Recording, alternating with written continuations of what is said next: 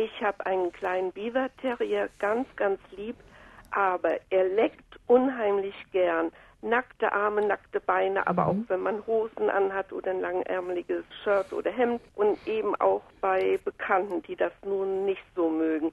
Kann ich ihm das aberziehen? Soll ich ihm das aberziehen? Ich interpretiere das als Liebkosung. Bin ich da richtig? Das ist sicherlich richtig.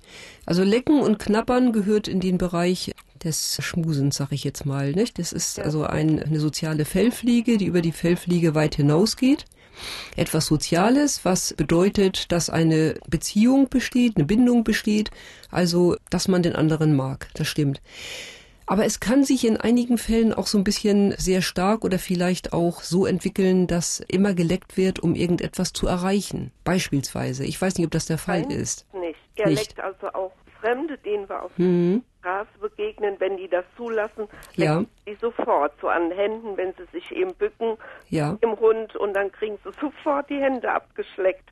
Ja. Und äh, sollte man das nicht doch irgendwie aberziehen?